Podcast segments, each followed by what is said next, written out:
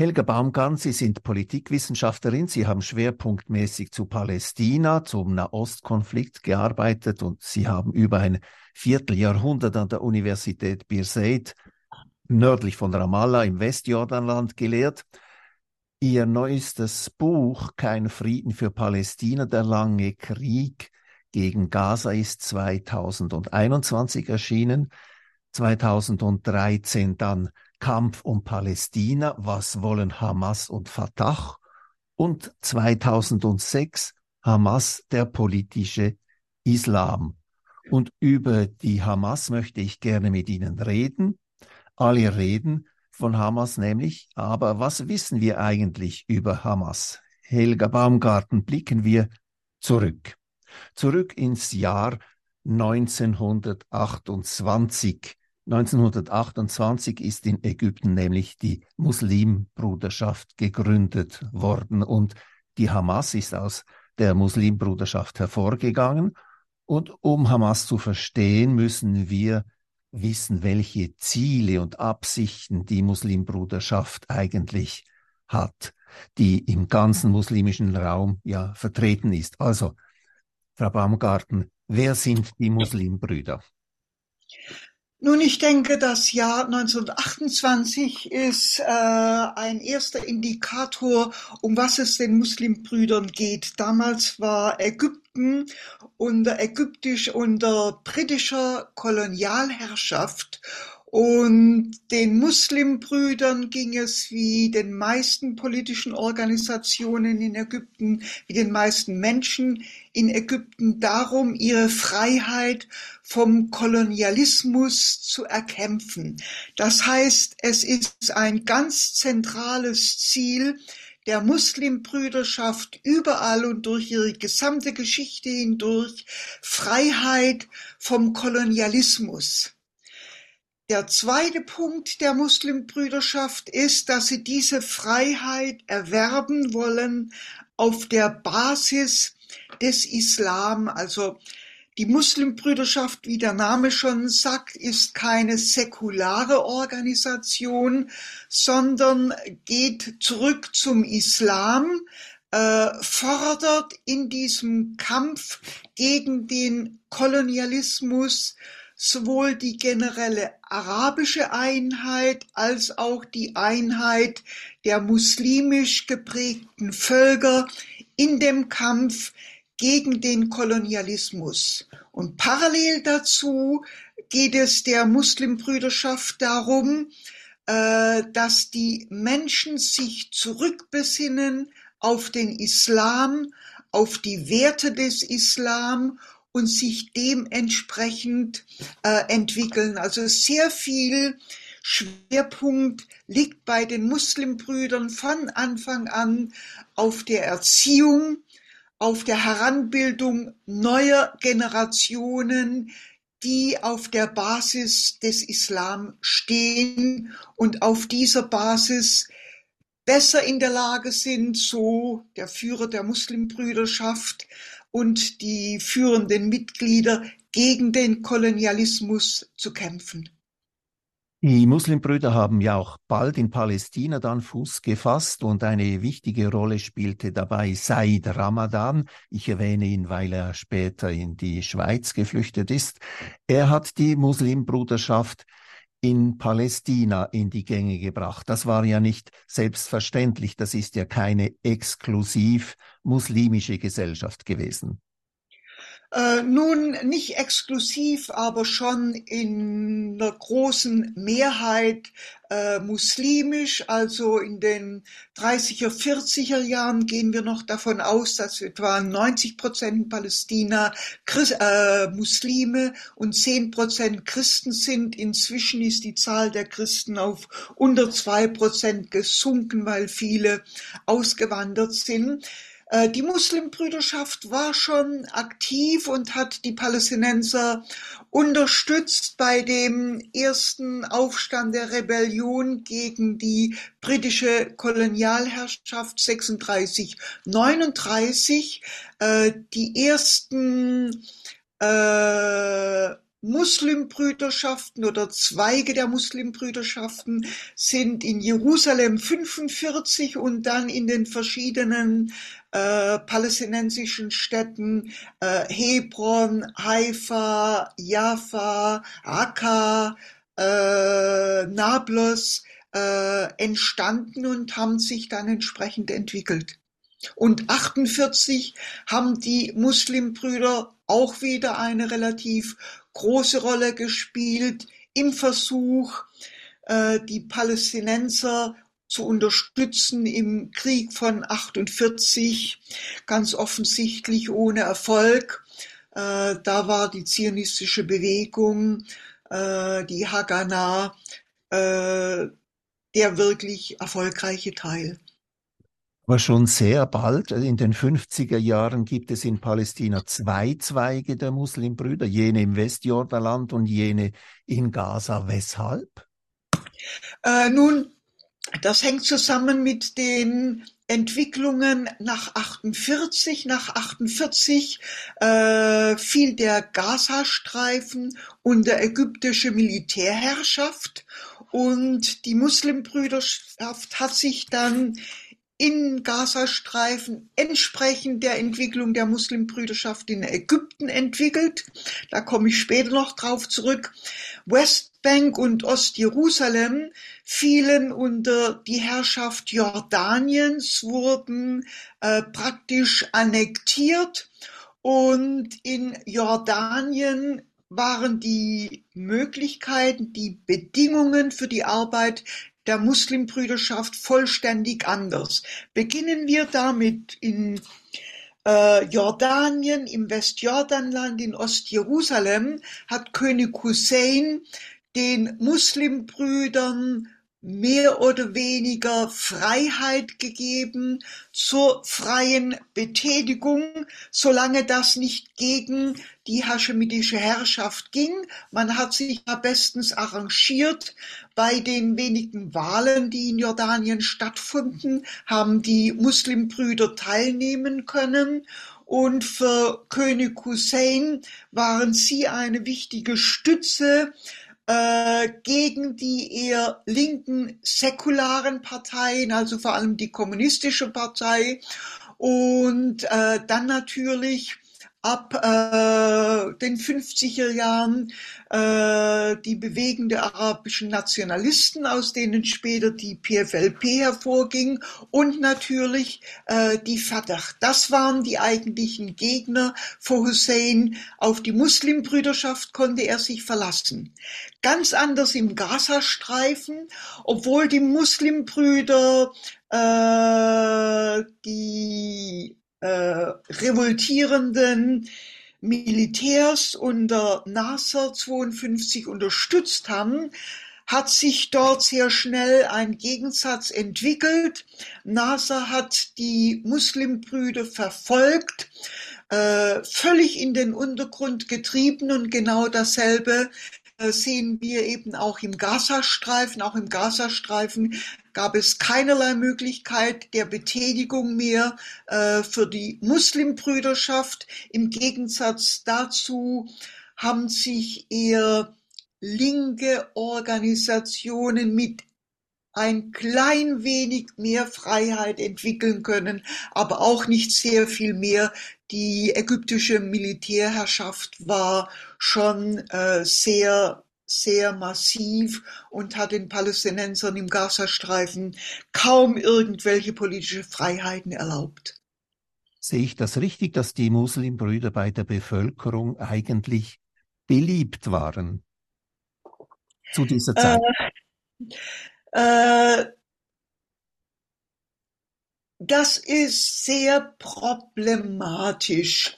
äh, im Gazastreifen, wo eine sehr konservative Gesellschaft ist, vielleicht anfangs, weil man einfach äh, gesehen hat oder zu sehen meinte, dass die Muslimbrüder sehr aktiv waren im Kampf gegen äh, die zionistische Bewegung, gegen die Haganah, äh, gegen Israel. In der Westbank äh, denke ich nur ganz, ganz am Anfang. Und dann war die Stimmung in der Westbank eigentlich relativ negativ gegenüber den Muslimbrüdern, weil man sah, dass die äh, massiv mit der jordanischen Herrschaft zusammengearbeitet haben.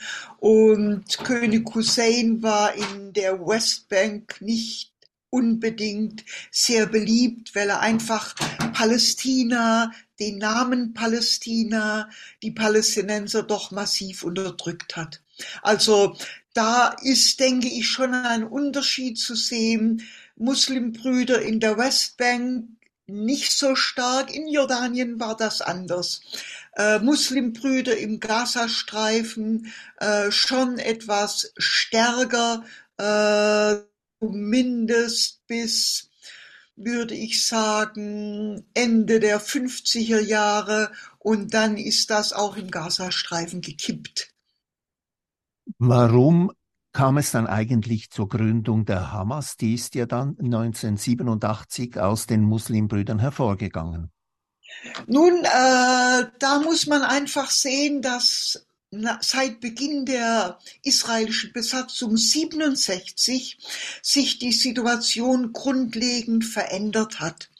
Äh, zum einen wurde durch die Besatzung äh, die Verbindung zwischen Westbank und Gazastreifen wiederhergestellt. Es gab relativ freie Mobilität in beiden Richtungen und äh, das war ein wichtiger Punkt.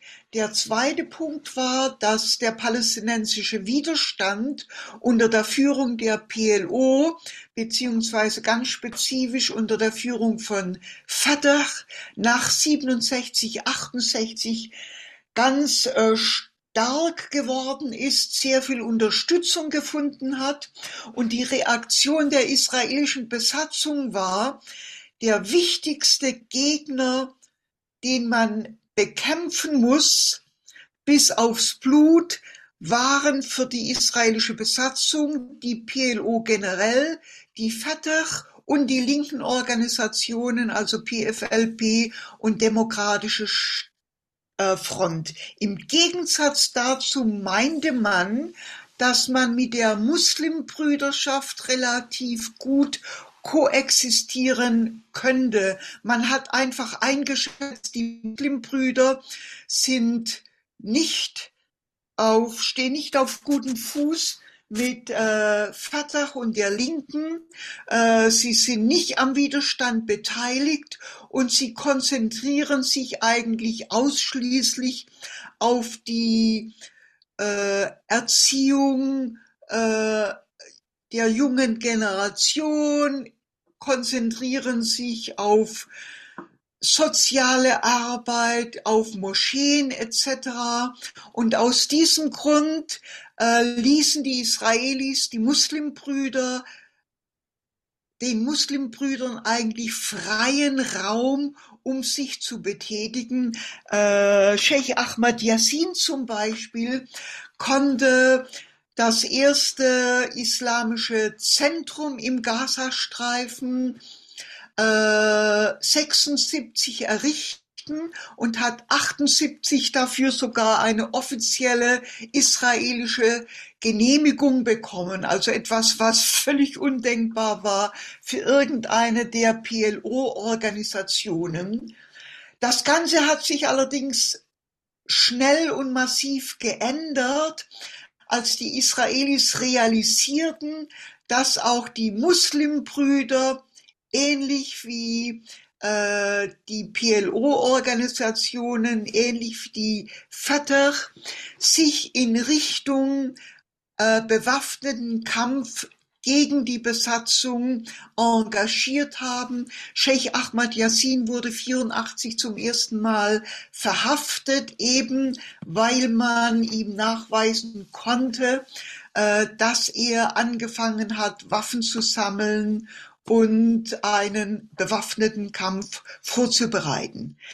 Gleichzeitig ist sehr interessant zu beobachten und ich glaube auch sehr wichtig für die zukünftige Rolle von Muslimbrüdern und dann von äh, Hamas, dass israelische Politiker und israelische Armeeführer, Generäle, Offiziere immer wieder das Gespräch mit Führern der Muslimbrüderschaft gesucht haben und auch später mit der Hamas gesucht haben, um zu sehen, können wir uns in irgendeiner Weise arrangieren. Und das Interessante ist, dass die Antwort der Muslimbrüder Ahmad Yassin und die verschiedenen anderen Führer konstant und durchgängig die war. Endet die Besatzung, zieht euch zurück auf die Grenzen von 67, dann sind wir bereit zu einem lang andauernden Waffenstillstand und können sehen, welche politische Lösungen es gibt. Das ist konstant zu verfolgen. Eine Forderung, auf die natürlich Israel nie eingegangen ist. Selbstverständlich oder leider. Es wäre eine interessante Möglichkeit gewesen. Mhm. Ähm, Und dann beginn, begann natürlich äh, die erste Intifada.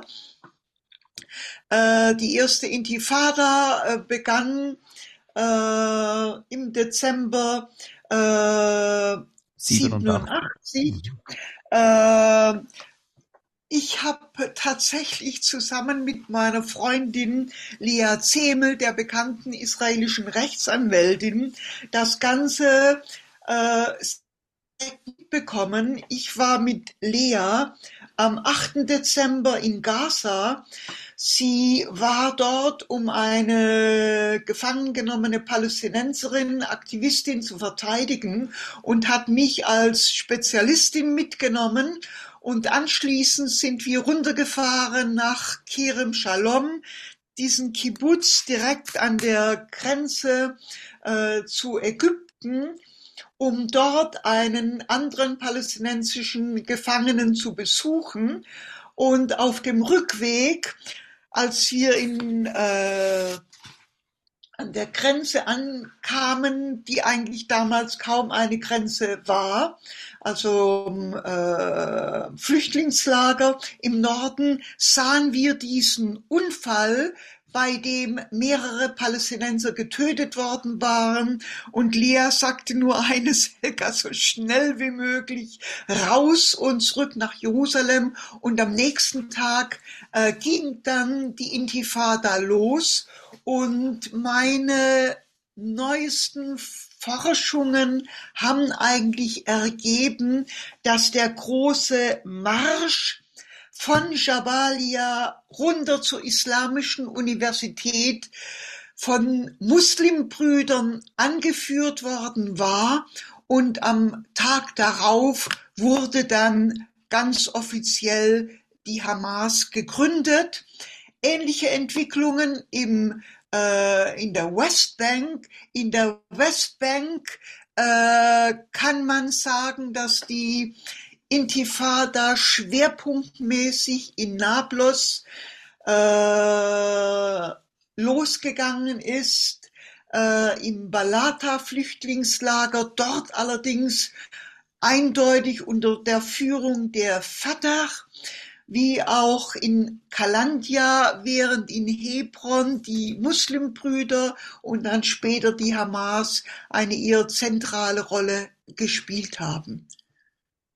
Helga Baumgarten, die Hamas-Charta wird immer wieder zitiert und zu belegen, nicht nur dafür, aber dazu auch, wie die Organisation antisemitisch ist. Das Interessant dabei ist, wie dieser Antisemitismus, der da vorkommt, den wir arabischen Antisemitismus nennen, nicht so sehr arabisch ist, sondern direkt aus dem rechten Gedankengut Europas im 19. Jahrhundert kommt, inklusive der Aufnahme der Protokolle der Weisen von Zion. Also keine Rede von einem arabischen, sondern ein europäischer Antisemitismus, der da weiter gepflegt wird.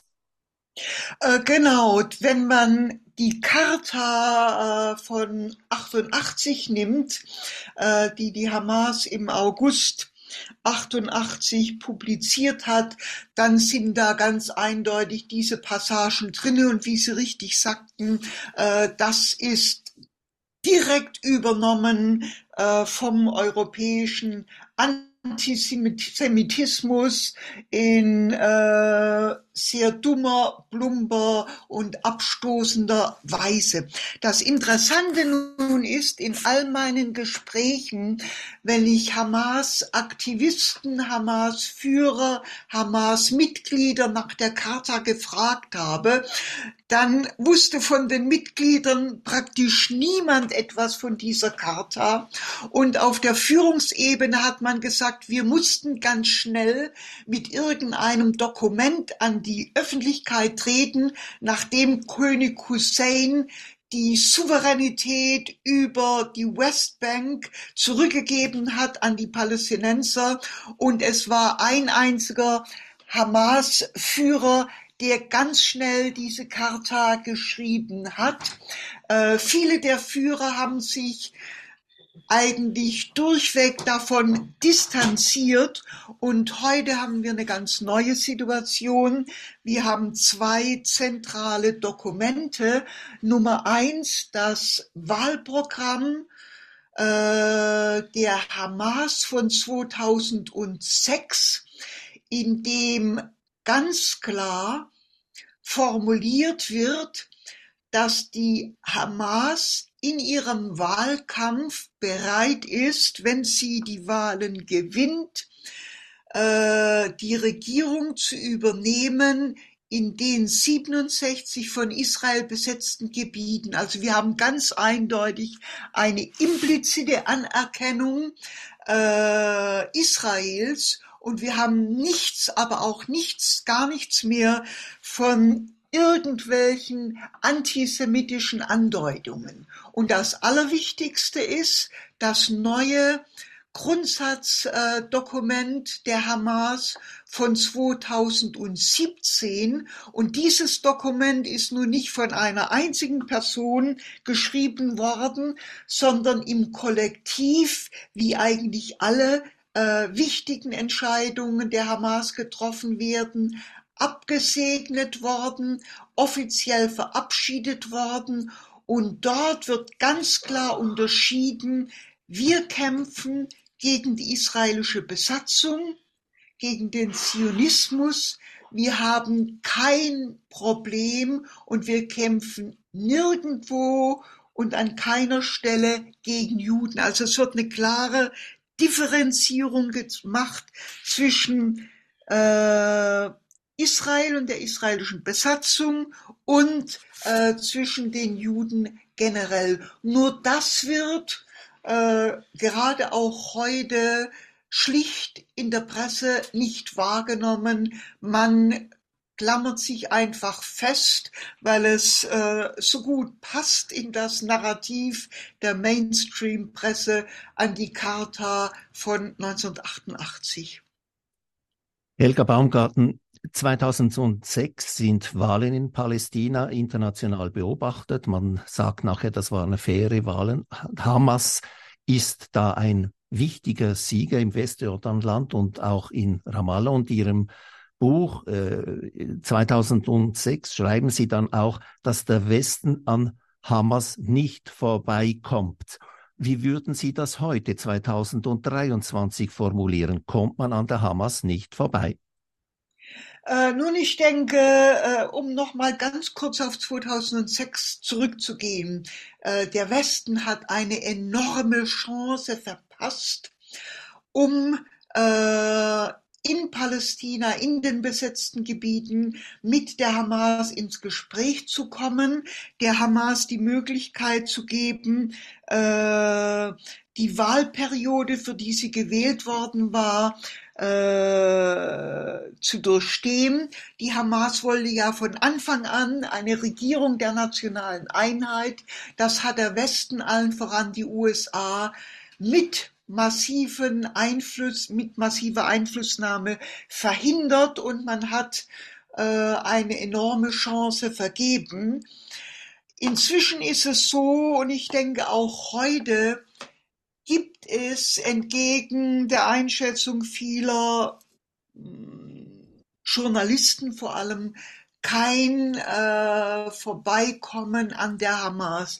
Die Hamas ist, egal wie man zu ihr steht, doch stark verankert in der Bevölkerung, wenn man die Meinungsumfragen anschaut und vor allem die äh, Meinungsumfragen von Khalil Shikaki in Ramallah, die ja seit Anfang der 90er Jahre durchgeführt werden, dann ist es so, dass die Hamas konstant mindestens 30 bis 35 Prozent der Stimmen bei Wahlen bekommen würde. Bei Präsidentschaftswahlen ist es so, wenn äh, nur zwei Personen zur Wahl stünden, entweder Mahmoud Abbas oder Ismail Haniyeh, dann würde grundsätzlich Ismail Haniyeh äh, die Wahlen gewinnen sollte Marwan Barghouti freigelassen werden und er zur Wahl stehen, würde ganz eindeutig Marwan Barghouti gewinnen.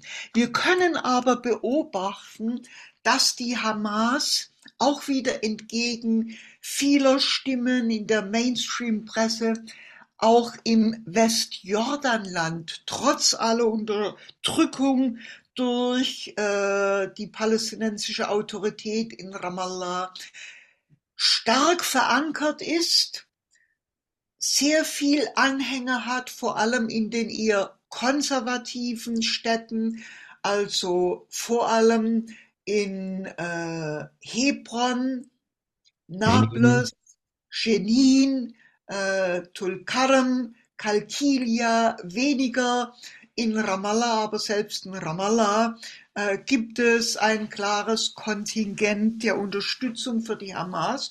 Und selbst in den Studentenratswahlen in Bursaid, einer wirklich absolut freien Universität, in der kontinuierlich freie Studentenratswahlen stattfinden, hat die Hamas die letzten Studentenratswahlen gewonnen. Und das ist jetzt auch nach, dem, nach den schrecklichen Ereignissen vom 8. Oktober wäre das immer noch so.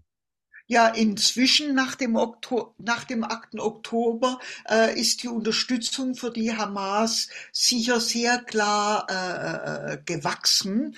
Äh, wir können das eigentlich immer äh, verfolgen in dem Moment, wenn es Angriffe der israelischen Armee, Übergriffe durch die Siedler Unterdrückung durch die Israelis gibt, dann steigt die Beliebtheit der Hamas.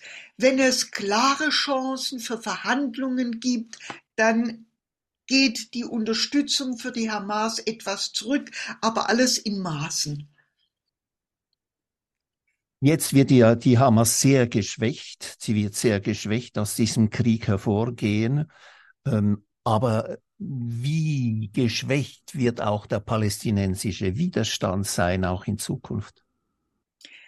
Äh, nun, das ist eine schwierige Frage und es ist äußerst schwierig, heute äh, klare äh, Analysen zu treffen. Was wir zumindest jetzt schon beobachten können, die Palästina-Frage, Palästina überhaupt, spielte vor dem 7. Oktober keine Rolle mehr. Palästina war praktisch weg vom Fenster, regional und international. Seit dem 7. 8. Oktober dominiert Palästina wieder die Schlagzeilen regional und weltweit. Das muss man einfach so konstatieren. Die Frage ist nun, wie wirkt sich die Situation auf die Hamas aus? Meine Einschätzung ist, äh, dass immer wieder unterschätzt wird, dass die Hamas zuerst und vor allem eine politische Organisation ist und dass der bewaffnete Widerstand durch die Hamas nur in dem Sinne zentral wird, in dem Israel nicht bereit ist zu irgendeiner politischen Lösung. Meine Einschätzung wäre, sobald Israel bereit ist zu Verhandlungen und bereit wäre zu Verhandlungen, und da würde, denke ich, auch heute äh, ob wir das wollen oder nicht, Hamas in irgendeiner Form eine Rolle spielen. Wir sehen da, das ja jetzt in Katar, wir sehen das jetzt äh, über Ägypten, über die Türkei. Äh, die politische Führung wird dort eine Rolle spielen und äh, ich denke auch unterm Strich, jeder Hamas-Kämpfer im Gazastreifen wird, wenn der Gazastreifen offen wird, wenn es dort die Möglichkeit zur Entwicklung gäbe, lieber heute als morgen seine Waffen niederlegen und in Freiheit leben, in Freiheit, Gerechtigkeit und Gleichheit, wie das, denke ich, alle Menschen möchten.